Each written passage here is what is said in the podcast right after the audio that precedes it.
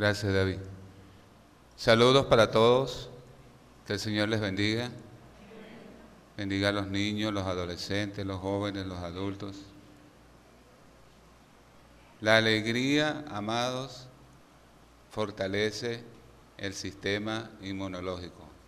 No hay que ser médico para saber eso, pero es bueno de todas maneras saberlo. Así que yo recuerdo un canto que siempre entonábamos en la iglesia anterior, de años más atrás, decía, estoy alegre, alegre, muy alegre, estoy alegre, porque alegre estoy yo.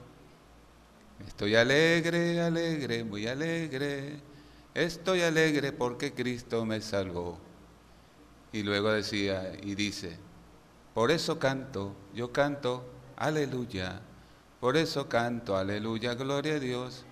Estoy alegre, alegre, muy alegre, estoy alegre porque Cristo me salvó. Uh.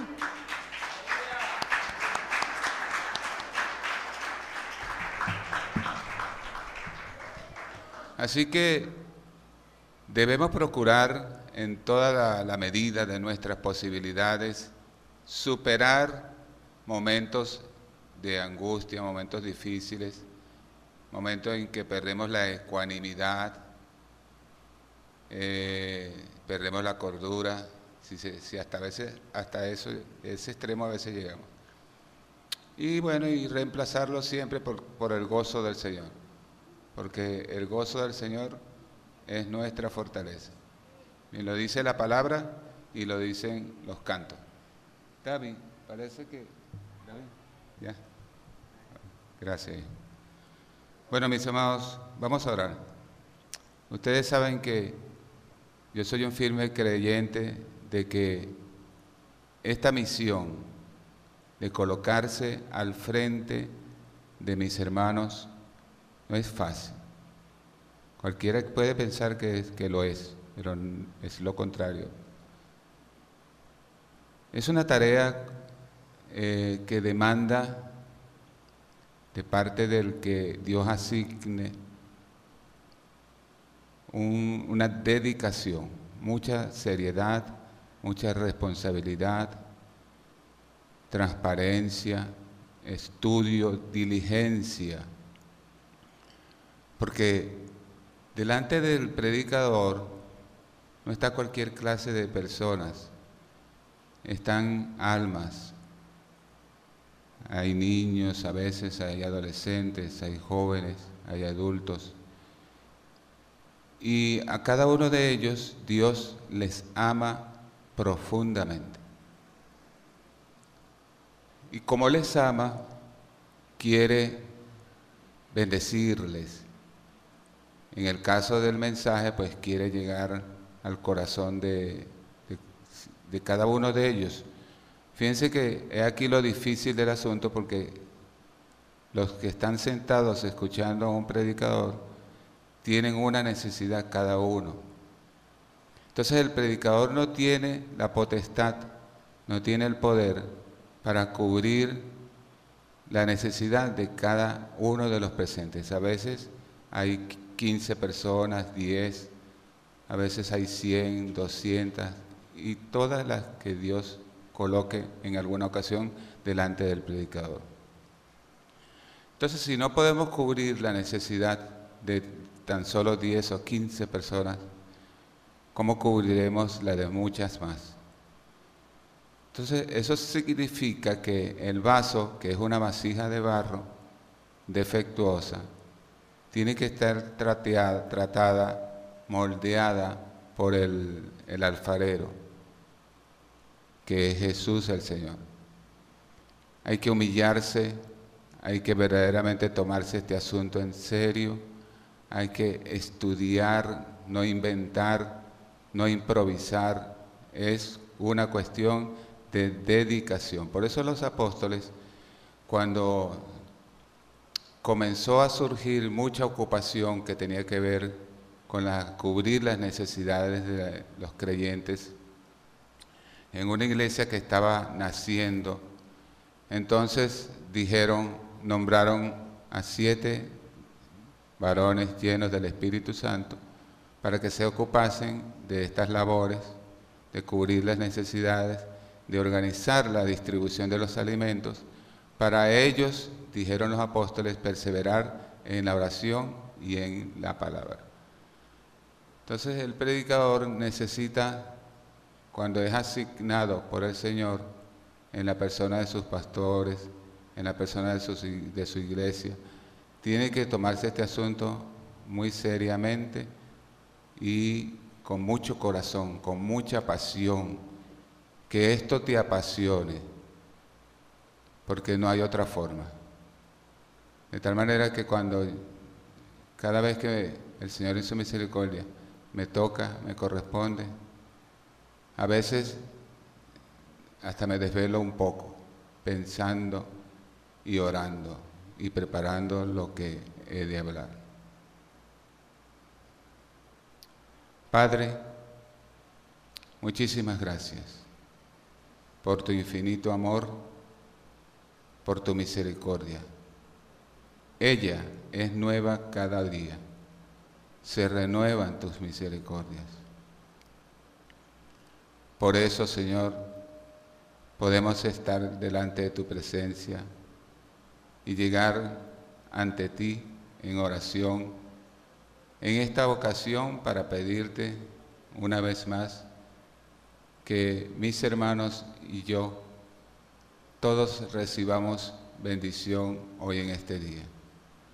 A la vez que te adoramos, te magnificamos, exaltamos tu grandeza, te reconocemos como nuestro Dios, el único y verdadero Dios porque no hay más que uno solo, y eres tú, nuestro Dios, que creaste los cielos y la tierra, que todo lo hiciste con tu gran poder y lo hiciste perfecto.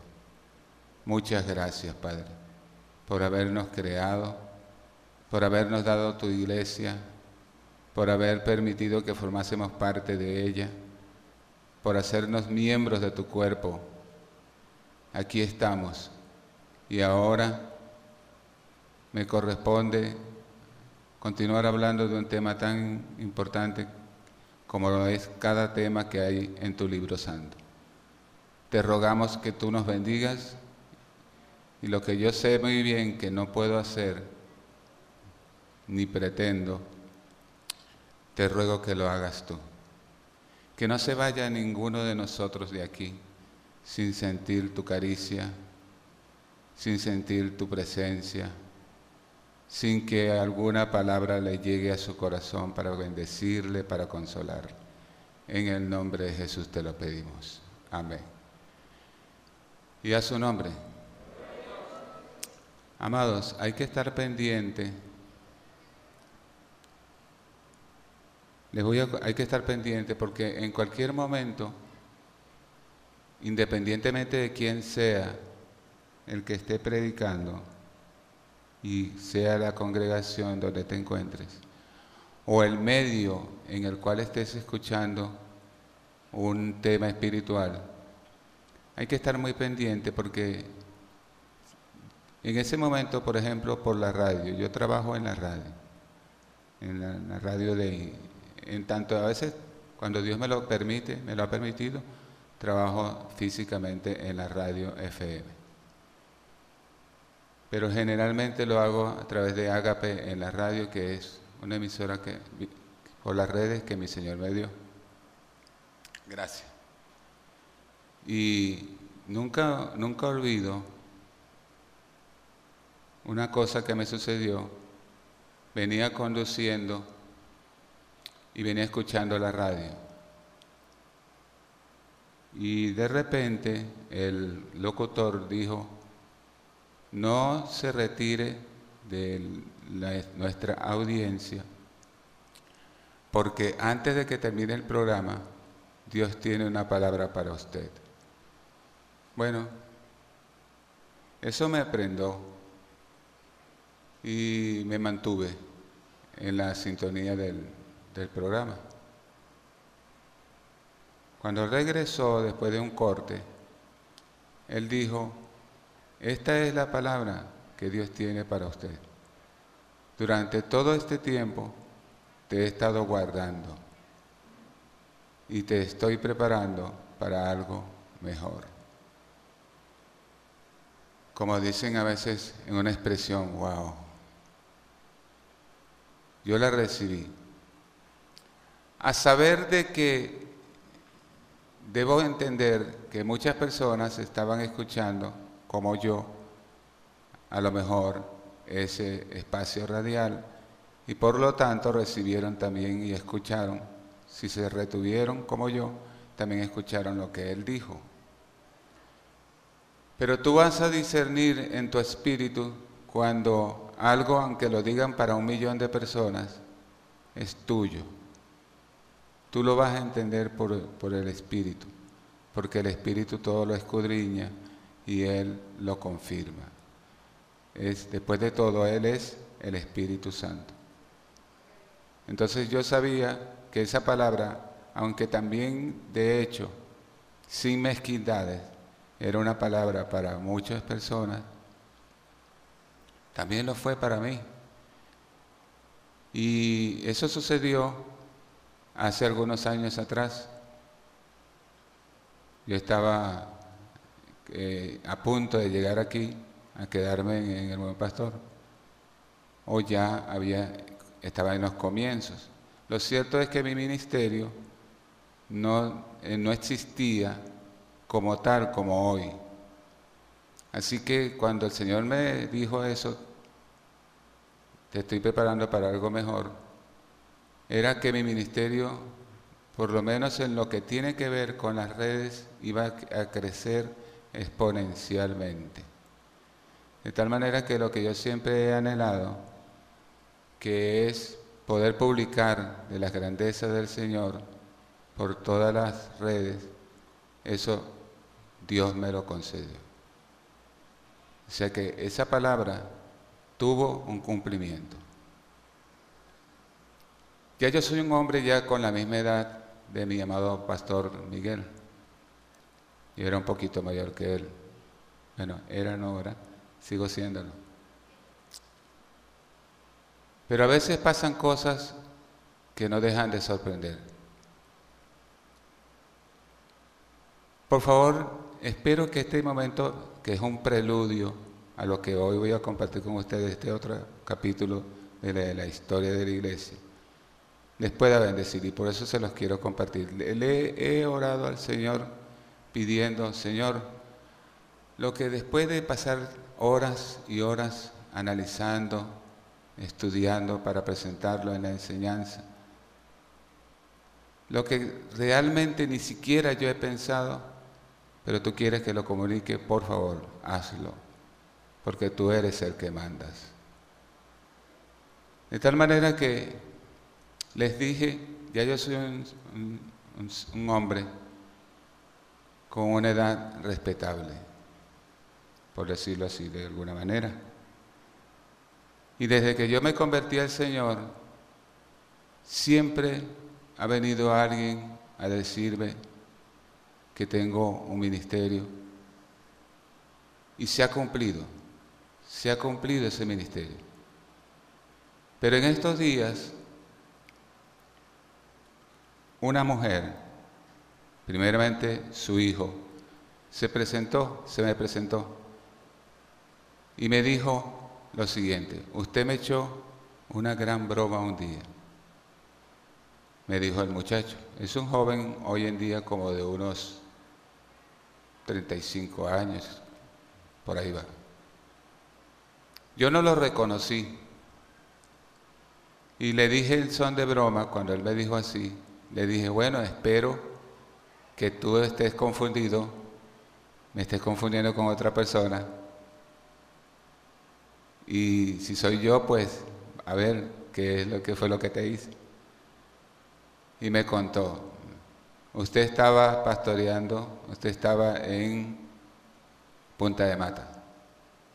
Yo estuve un tiempo como pastor con la iglesia de Nazareno, pertenecí a esa organización cristiana como ministro. Y Punta de Mata no tenía pastor, entonces estuve prestado un tiempito allá. Y el muchacho me dice que él vivía doble vida.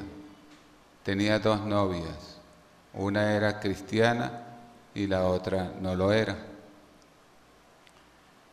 Entonces, él dice que en una ocasión ministrando yo dije más, o menos esto. Hay jóvenes que son ejemplo, como por ejemplo José. Él se llama José. Pasa José. Él me dice que esa fue la gran broma que yo le eché. Yo supe inmediatamente por el Espíritu qué fue lo que sucedió y se lo dije. Le dije, José, yo no te eché ninguna broma. Yo ni siquiera recuerdo tu rostro y ni siquiera recuerdo ese episodio que tú me estás nombrando. Pero yo sí sé, sí te puedo decir lo que sucedió. Dios te habló en ironía, en forma de ironía, para mostrar tu condición, para decirte que si debiendo ser ejemplo, no lo eres, pero que Él espera que tú seas ejemplo como no lo estás siendo. Por eso te llamó por medio de mí. Pasa, para mostrar tu condición, porque tu conciencia te redargulló, sabiendo que yo te llamaba sin conocer cuáles eran tus hechos, pero Dios sí los sabe y Dios sí los conoce. Entonces él dijo, es posible, se quedó pensando, es posible. Este joven todavía no ha entendido, no ha entendido las cosas espirituales, las cosas de Dios. Y en el, en el, Evangelio es cuestión de entender, y Dios nos da entendimiento. Entonces, él es el, yo estoy hablando de quien hoy es el director de una de las emisoras de la ciudad, como lo es Azúcar. Eh, de él estoy hablando, de José. Pero su mamá no escuchó, no presenció esta conversación entre él y yo. Mas él me la presentó después. Y me dijo lo siguiente, la, la mujer se quedó viéndome fijamente a los ojos. Y los dos nos quedamos viendo. Y me dijo, usted tiene un llamamiento. Su llamamiento es a las naciones. Comentando, le haré competencia entonces a Betania. ¿Ya estás aquí, amor? Ahí está. Uy, sonó duro. Entonces, a mí me llamó la atención, pues lo estoy comentando después a Betania, y conversando yo con el Señor a solas, Él y yo, yo digo, a mí me parece, Señor, y yo sé que esto es algo trillado, que cuando los, algunas personas quieren congraciarse, quieren decirle algo bonito, le dicen, tú vas a las naciones. Y si hay algo tan halagador para el ego de las personas, es que les digan, wow, tú tienes un ministerio poderoso, tú vas a ir a las naciones. Dígame alguno, por favor, si es valiente, si hay razón en esto o no. El ego de nosotros se llena, se satisface. Pero conversando yo con mi Señor, le he dicho lo siguiente, bueno Señor, yo sé que esto suelen decirlo, pero lo que yo noto es lo siguiente, y yo quiero que ustedes me oigan para que me ayuden y, el Espíritu les muestre si hay razón o no. ¿Qué hay detrás de todo esto? Esto se lo pueden decir, y esto es lo que yo he, analizado a solas con el Señor. Bueno, mi Señor, Realmente yo nunca me he preocupado por cargos. Yo solo he anhelado una cosa, servir a Cristo, donde Él me ponga. Esta mujer me dijo así, y hay algo que no me encaja. O sea, porque eso se lo pueden decir y yo sé, lo que a mí me sorprende es que eso se lo puede decir una persona para inflarle el ego de una persona joven que va a las naciones, pero no a una persona mayor, adulto mayor. Entonces yo digo a mi Señor, y lo digo ahora delante de ustedes, mas Jehová mi Dios, si aún hay que hacer algo. Y tú te complaces en que a, este momento, o en el que tú quieras, en las condiciones en que ya tú sabes que estoy, a ti te place que todavía hay algo que hacer. Tú me darás las fuerzas para ir a hacer lo que todavía falte por hacer. Es lo que puedo decir ante esto. ¿Les da testimonio algo? Amén. Entonces, que el Señor les bendiga. Hasta aquí el preludio. Vamos a leer, les quiero invitar a leer Lucas. Lucas porque es el que escribió el libro de los Hechos. En el capítulo 1 Entonces, quiero leer con ustedes los cuatro primeros versículos y quiero que por favor le prestemos atención. Dice así en el nombre del Señor, puesto que ya muchos han tratado de poner en orden la historia de las cosas que entre nosotros han sido ciertísimas tal como nos lo enseñaron los que desde el principio lo vieron con sus ojos y fueron ministros de la palabra.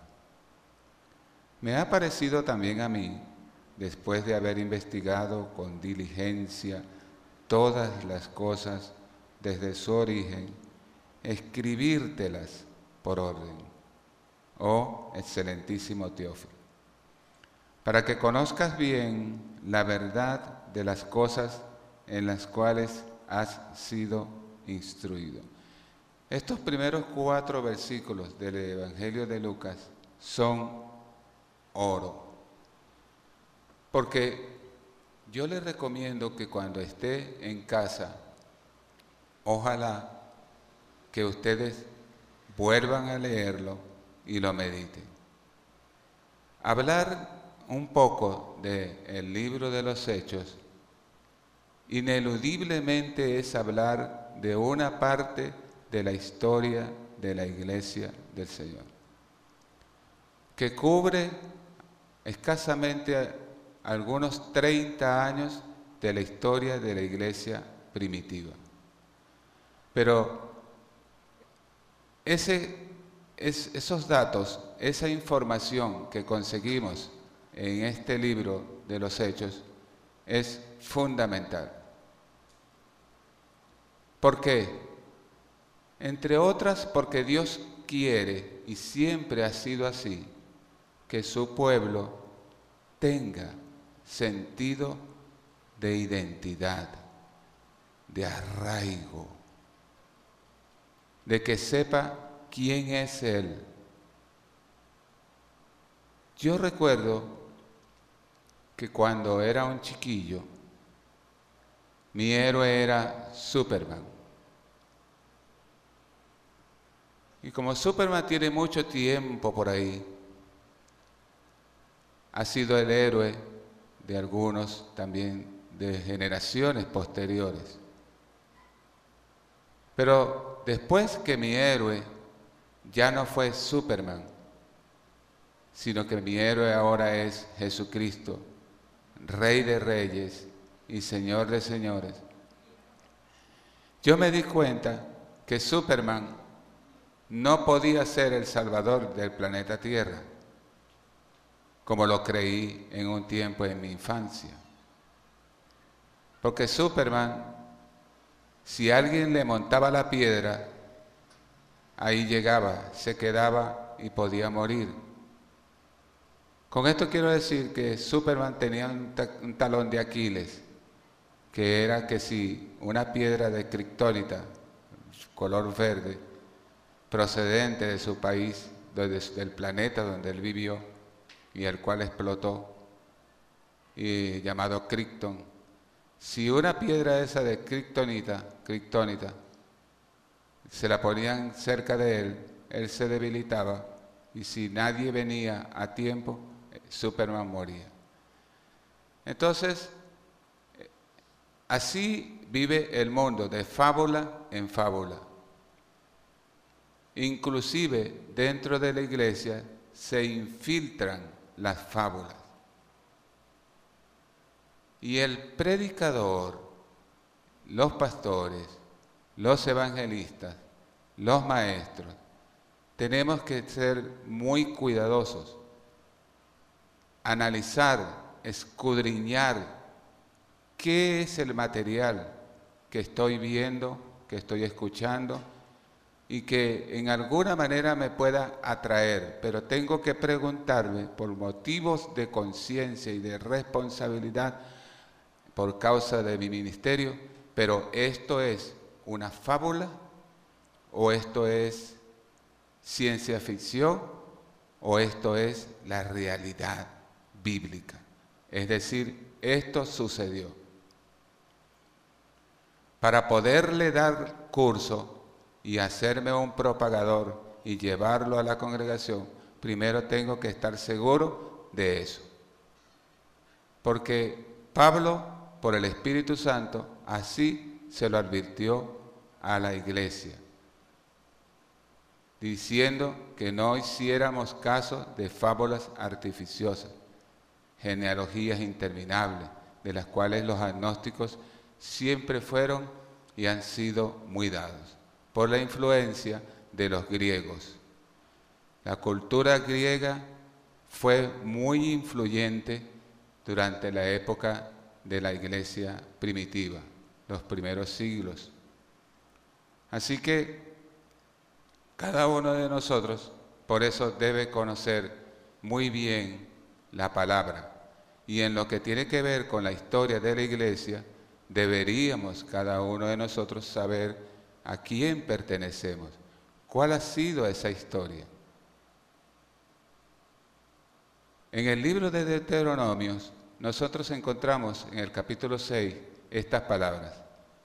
Nunca se aparta, eh, eh, estas palabras que yo te mando hoy estarán sobre tu corazón y se las enseñarás a tus hijos y hablarás de ella cuando estés en tu casa, al entrar y al salir.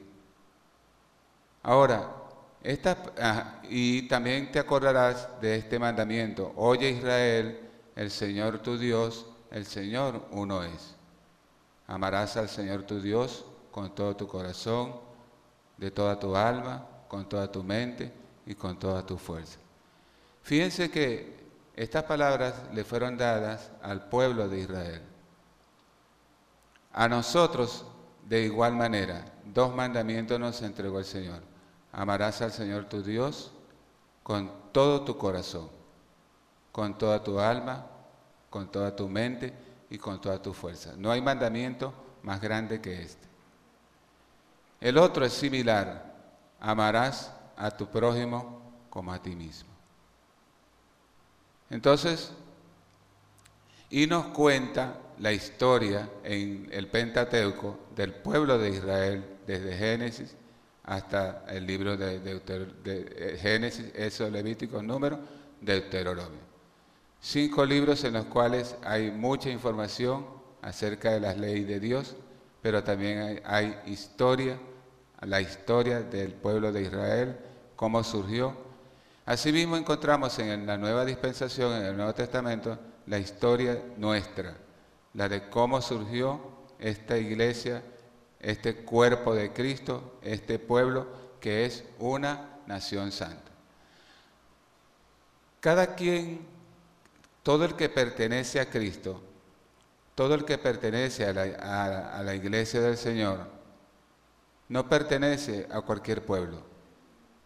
Esta es pertenece a una nación santa. pueblo apartado por Dios para hacer buenas obras, las cuales preparó Dios de antemano para que las hiciésemos. Un pueblo que Dios escogió para sí. Entonces, cada uno de nosotros debe de estar claramente consciente de que nuestra ciudadanía está en los cielos y de que no estamos militando en una religión. Religión, por, darles una ligera definición, es el esfuerzo que hacen a veces las personas por tratar de llegar a Dios, pero lamentablemente sin poder alcanzarlo. El hombre trata de llegar a Dios por medio de sus religiones, pero no lo puede lograr, porque no es el camino expedito el que Dios estableció para poder llegar a Él. De hecho, el hombre no puede por sí mismo llegar nunca a Dios. ¿Qué hizo entonces Dios para que el hombre sí pudiera tener acceso a su presencia? Dios creó algo mejor. Entonces apareció el que dijo, yo soy el camino, la verdad y la vida. Nadie viene al Padre sino por mí. Entonces, ¿qué hizo Dios? Él descendió del cielo, se humanó y vivió entre nosotros. Era más fácil que Él descendiera de su gloria y viniera al hombre que al contrario, que el hombre tratara de llegar y subir hasta donde está Él. Como Él tiene poder, él descendió desde su gloria, vino aquí y vivió entre nosotros. Y nos mostró cómo es el Padre, cómo es Dios. Y he aquí que por eso tratar el tema de la historia de la iglesia es muy importante, como se los he dicho. Les estaba comentando en la clase anterior que la iglesia siempre ha sido perseguida desde los inicios. Hay momentos en que se ha recrudecido, que ha sido más violenta la persecución, pero siempre ha habido persecución. Por eso el apóstol San Pablo, en una de sus cartas, para advertirle a su hijo espiritual Timoteo, le dice estas palabras, hijo, Mira, el que quiera vivir piadosamente en Cristo Jesús padecerá persecución. Eso es invariable donde quiera que estés. Es decir, Dios le advierte a este joven Timoteo, Timoteo, tú quieres vivir piadosamente en Cristo Jesús, hay un precio que pagar. Todo aquel que quiera vivir piadosamente, es decir, haciendo lo que es correcto, enfrentando el costo que haya que pagar por ser de Cristo, por hablar la verdad, ese padecerá persecución. Entonces la iglesia, sabiendo estas cosas y habiendo sido amonestada cada día por el Espíritu Santo, estamos conscientes de que esta es una realidad, pero también el Espíritu nos da fuerza para aceptarlo para afrontarlo, para que el miedo no nos venza. Porque Pablo, de ser un perseguidor, luego él mismo estuvo dispuesto a dar su vida, si le era demandada su vida por el nombre del Señor Jesucristo, él dijo, yo estoy dispuesto. Llega un momento en que esto que parece imposible para nosotros que lo hagamos y que puede llegar hasta producir un cierto miedo, nosotros lo vencemos. De tal manera que por el poder del Espíritu Santo, si, se nos demanda aún nuestra propia vida, no tendremos miedo, sino que valientemente, por el poder del Espíritu Santo, nosotros diremos, heme aquí, Señor, hágase tu voluntad y no la nuestra. Porque si es la voluntad del Señor que el cristiano tenga que padecer y su vida le sea arrebatada, es porque Dios el Padre lo ha permitido. Y nosotros debemos decir, gracias Señor por el privilegio de que nuestra vida nos sea demandada por causa de tu nombre. Gloria a Dios que vive para siempre. Un aplauso para el Señor, por favor.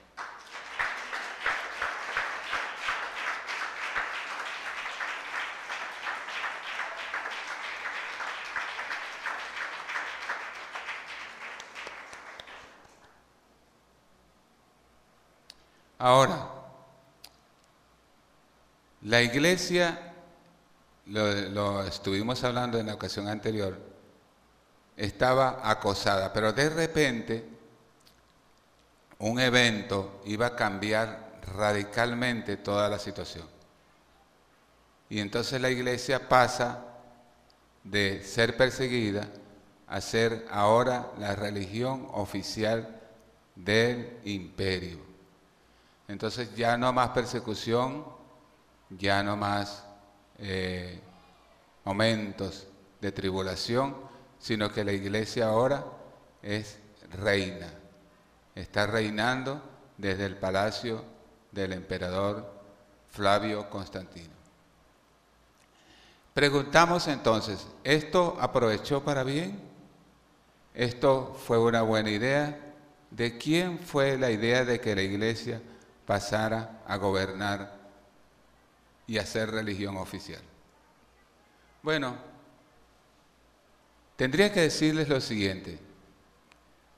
En, las escrituras encontramos dos mujeres, dos mujeres que son antagónicas, simbólicas, pero a su vez también antagónicas.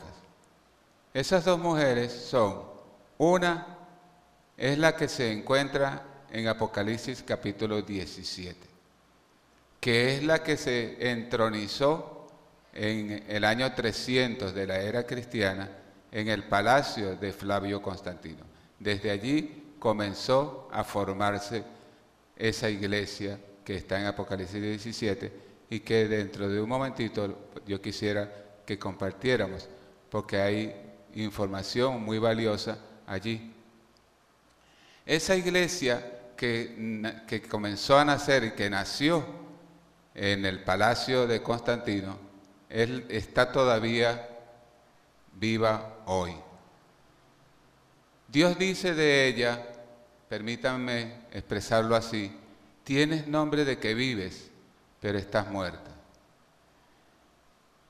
Y otra mujer, la otra mujer, de la cual esta primera es enemiga hasta la muerte, y ha perseguido, la ha perseguido inclusive.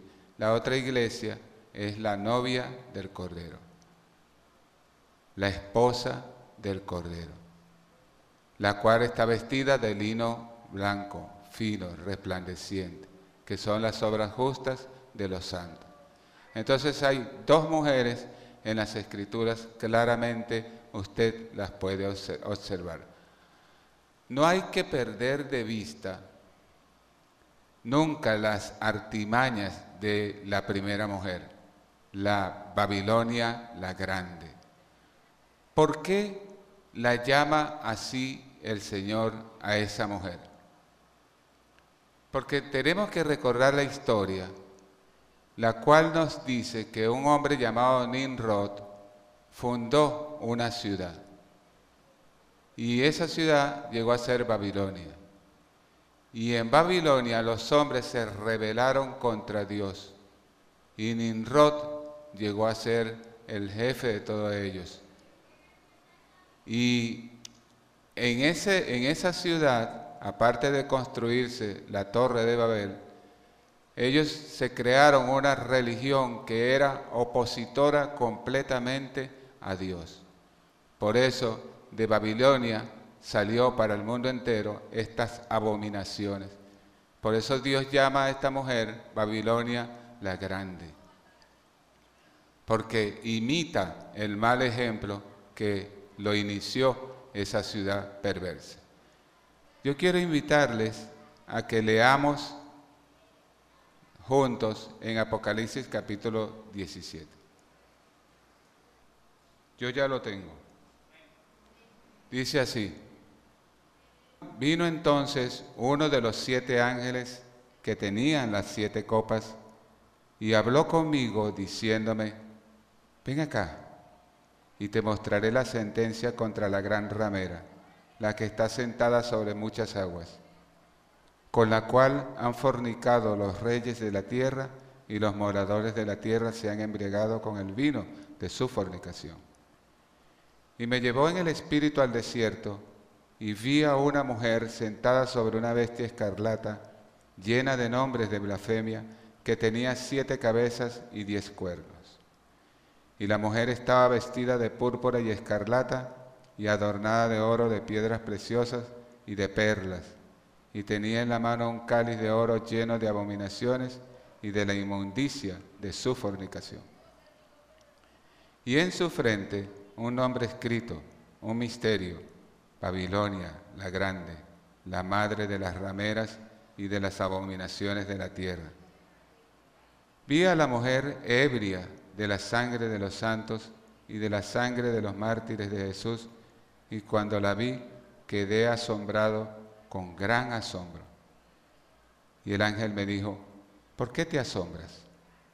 Yo te diré el misterio de la mujer y de la bestia que la trae, la cual tiene las siete cabezas y los diez cuernos. La bestia que has visto era y no es, y está para subir del abismo e ir a perdición. Y los moradores de la tierra, aquellos cuyos nombres no están escritos desde la fundación del mundo en el libro de la vida, se asombrarán viendo la bestia que era y no es y será. Esto para la mente que tenga sabiduría. Las siete cabezas son siete montes sobre los cuales se sienta la mujer. Y son siete reyes. Cinco de ellos han caído, uno es y el otro aún no ha venido. Y cuando venga es necesario que dure breve tiempo. La bestia que era y no es, es también el octavo, y es de entre los siete y va a la perdición. Y los diez cuernos que has visto son diez reyes que aún no han recibido reino, pero por una hora recibirán autoridad como reyes juntamente con la bestia.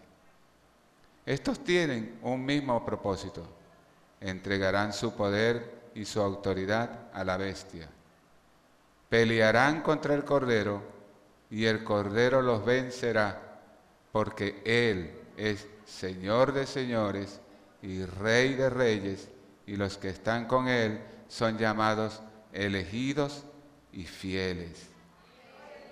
Qué lindo, qué lindo, qué bello.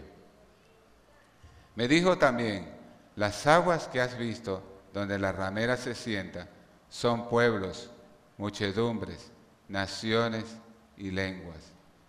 Y los diez cuernos que viste en la bestia, estos aborrecerán a la ramera y la dejarán desolada y desnuda, y devorarán sus carnes y la quemarán con fuego. Porque Dios ha puesto en sus corazones el ejecutar lo que Él quiso ponerse de acuerdo, lo que Él quiso, ponerse de acuerdo y dar su reino a la bestia hasta que se cumplan las palabras de Dios. Y la mujer que has visto es la gran ciudad que reina sobre los reyes de la tierra. Antes de leer el capítulo que sigue, que es muy importante, y el 19, porque allí en, la, la lectura que continúa vemos la otra mujer. Esta mujer siempre ha tenido una codicia de poder. Cuando hablamos de esta mujer simbólica, hablamos de una iglesia, de una iglesia que está sobre todos los reinos del mundo y ha engañado a las naciones con sus fornicaciones, con sus hechicerías. Ahora, el Señor tuvo mucho cuidado, fíjense ustedes, de que no se fuera a despertar en el corazón de sus discípulos ningún tipo de codicia por poder. Él dijo, poniéndose como ejemplo él mismo, él dijo, yo he venido al mundo no para ser servido, yo he venido a servir. Y por eso él mismo se inclinó y lavó los pies de sus discípulos, de lo cual Pedro se sintió abochornado y, no quiso en principio que su Señor, su Maestro, su Salvador, le lavase los pies. Pero terminó convencido porque el Señor le dijo, deja, así es necesario. Porque entonces si no te lavo, no tendrás parte conmigo. Entonces Pedro entendió que era imperioso que él se dejase lavar los pies con nuestro Señor Jesucristo. También el Señor, porque había una tentación siempre, por ejemplo, el pueblo de Israel, incluyendo los apóstoles, los discípulos que se convertían a Jesucristo, tenían la tentación y el presentimiento de que el Señor Jesús, por medio de una gran, eh, un gran levantamiento, un alzamiento, un movimiento insurreccional, conquistaría a Israel de nuevo, la liberaría del yugo del imperio romano.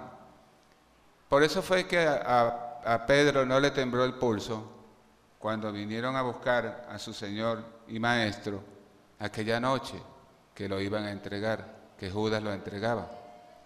Y Pedro, ni corto ni perezoso, desenvaina su espada y corta la oreja de Malco, un sirviente del sumo sacerdote.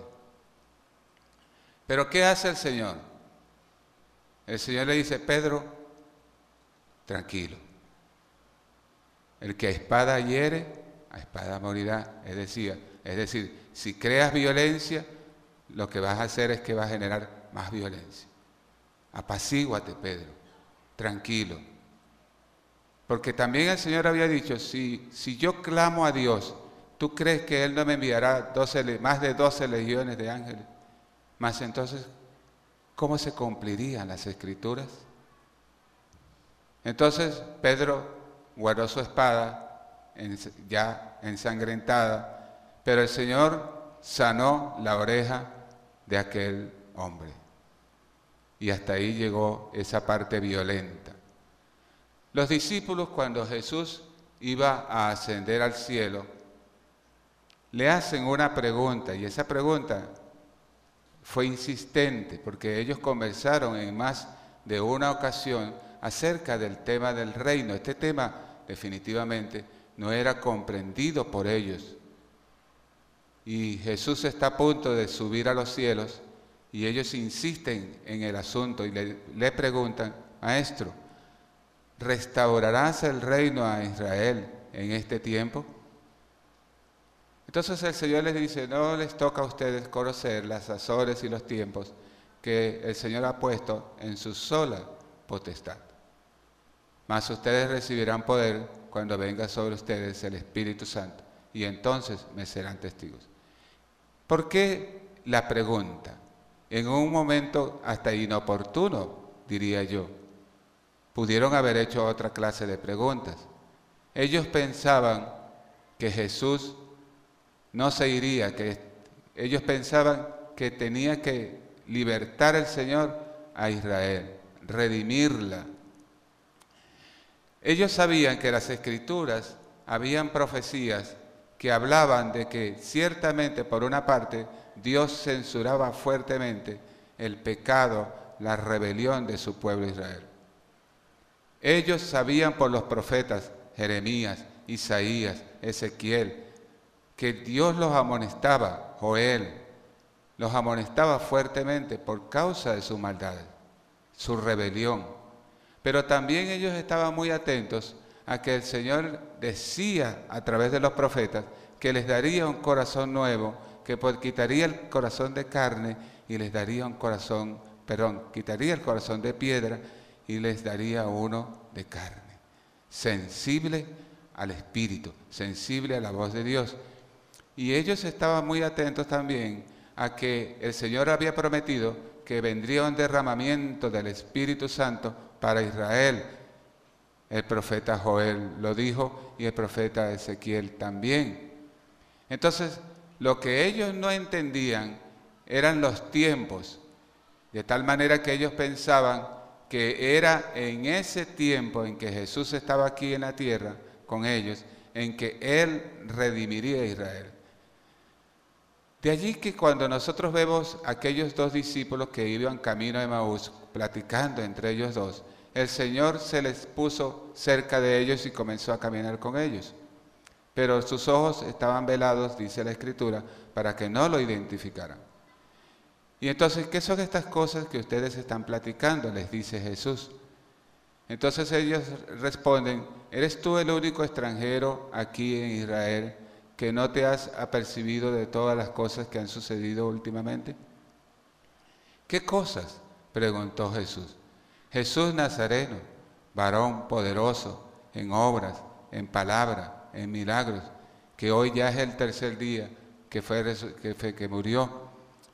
Y unas mujeres nos han dicho que le han visto resucitado. Como la tarde avanzaba, la noche iba cayendo, los discípulos le dijeron, ¿por qué no te quedas con nosotros? Ya está oscureciendo, quédate con nosotros. Y entonces él consintió y entró con ellos a la casa. El Señor les habló y les dijo previamente, ¿por qué son tan duros para entender las cosas que están escritas? Y les habló ah, desde Moisés, pasando por los profetas, acerca del el Cristo del Señor, de cómo tendría que sufrir, de cómo tendría que ser tomado por las manos de los impíos, que moriría, pero que resucitaría. Luego tomó el pan, lo partió ante la vista de ellos, y entonces sus ojos fueron abiertos. Y fue cuando se apercibieron de que era el Señor, pero Él se desapareció de su vista. Pero hay que tomar en cuenta qué es lo que les quería significar. Estos dos le dijeron al Señor, nosotros pensábamos que Él era el que iba a redimirnos, el que iba a redimir a Israel. ¿Se dieron cuenta de eso? ¿Lo escucharon? Eran discípulos, andaban con Jesús, pero estaban desfasados en cuanto a los tiempos. El Señor no podía redimir a Israel en el tiempo en que Él estuvo aquí en la tierra por dos razones fundamentales. Primero, que no era el tiempo de Dios, porque el tiempo de Dios es qué cosa? Perfecto.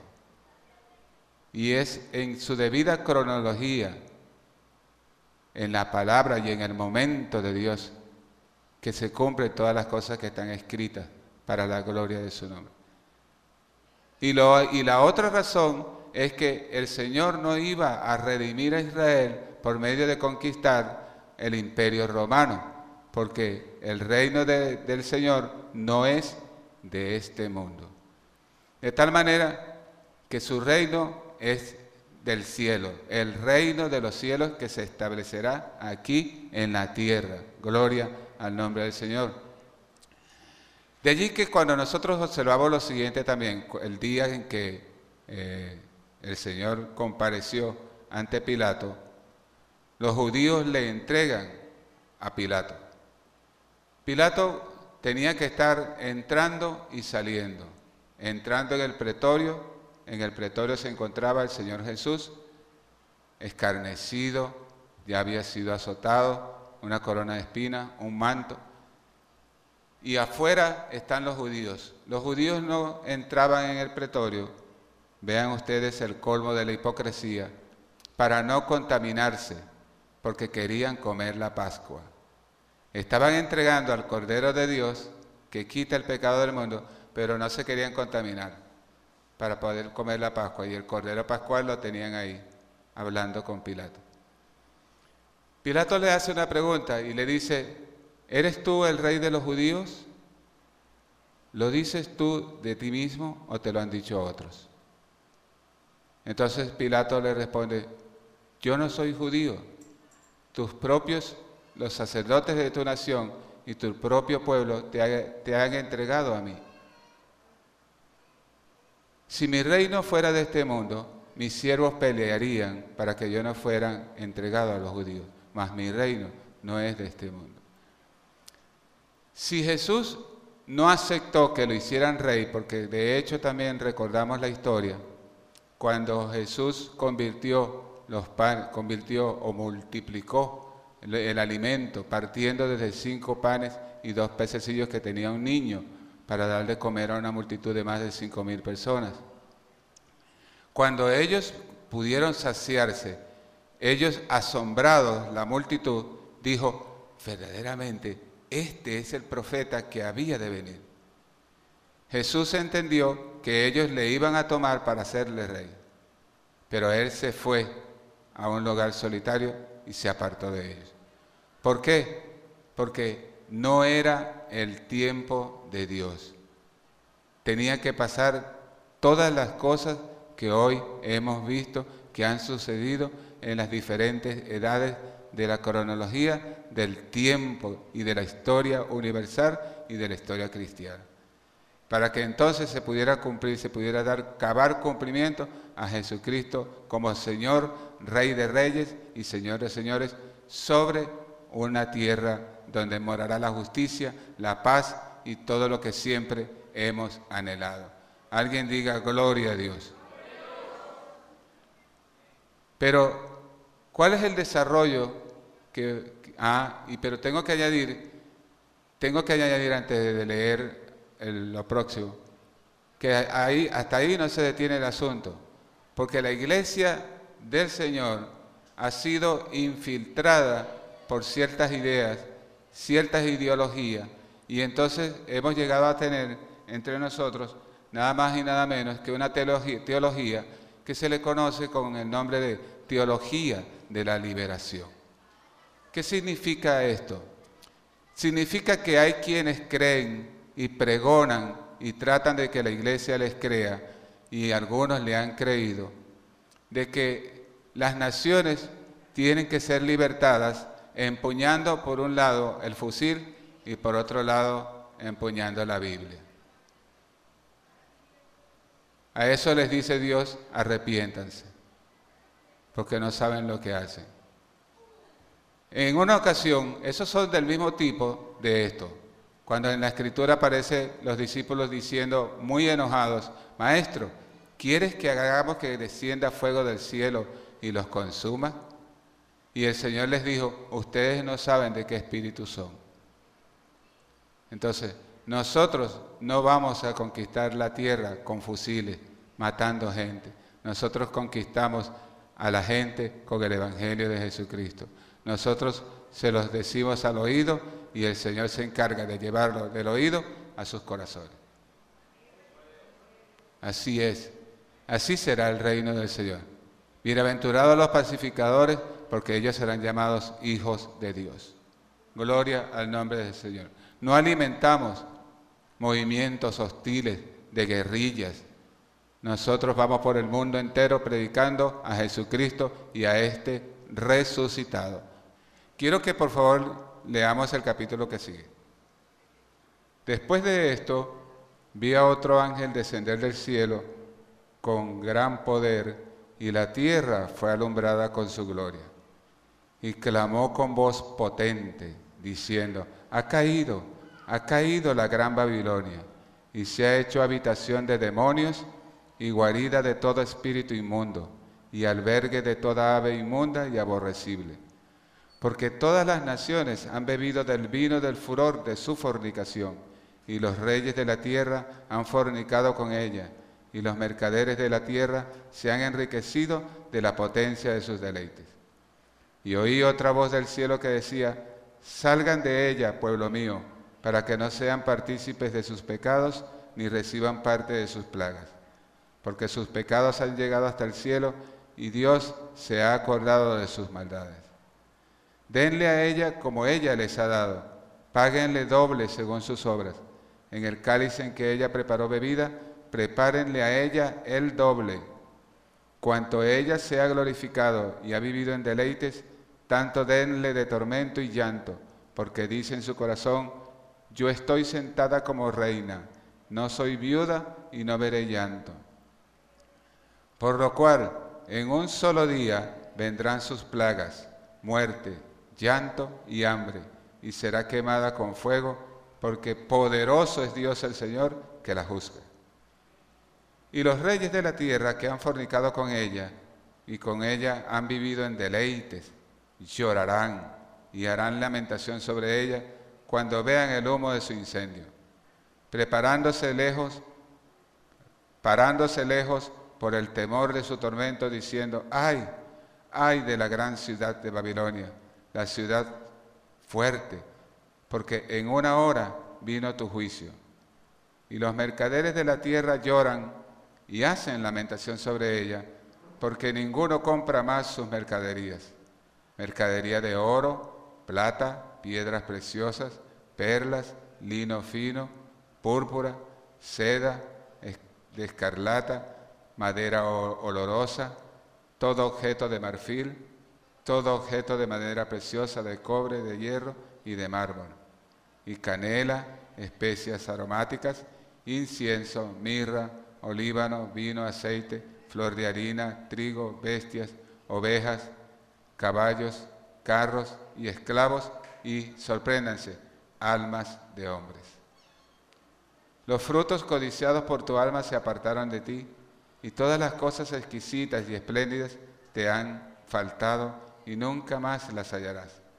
Los mercaderes de todas estas cosas que se han enriquecido a costa de ella, se pararán lejos por el temor de su tormento, llorando y lamentando, y diciendo, ay, ay de la gran ciudad que está vestida de lino fino, de púrpura, de escarlata, y estaba adornada de oro, de piedras preciosas y de perlas. Porque en una hora han sido consumidas tantas riquezas y todo piloto y todos los que viajan en naves y marineros y todos los que trabajan en el mar se pararon lejos. Y viendo el humo de su incendio, dieron voces diciendo, ¿qué ciudad era semejante a esta gran ciudad? Y echaron polvo sobre sus cabezas y dieron voces, llorando y lamentando, diciendo, ay, ay de la gran ciudad, en la cual todos los que tenían naves en el mar se habían enriquecido de sus riquezas, pues en una hora ha sido desolada. Alégrate sobre ella, cielo, y ustedes, santos, apóstoles y profetas, porque Dios les ha hecho justicia en ella. Y un ángel poderoso tomó una piedra como una gran piedra de molino y la arrojó en el mar, diciendo, con el mismo ímpetu será derribada Babilonia, la gran ciudad, y nunca más será hallada. Y la voz de arpistas, de músicos, flautistas, trompeteros, no se oirán más en ti, y ningún artífice de oficio alguno se hallará más en ti, ni ruido de molino se oirá más en ti.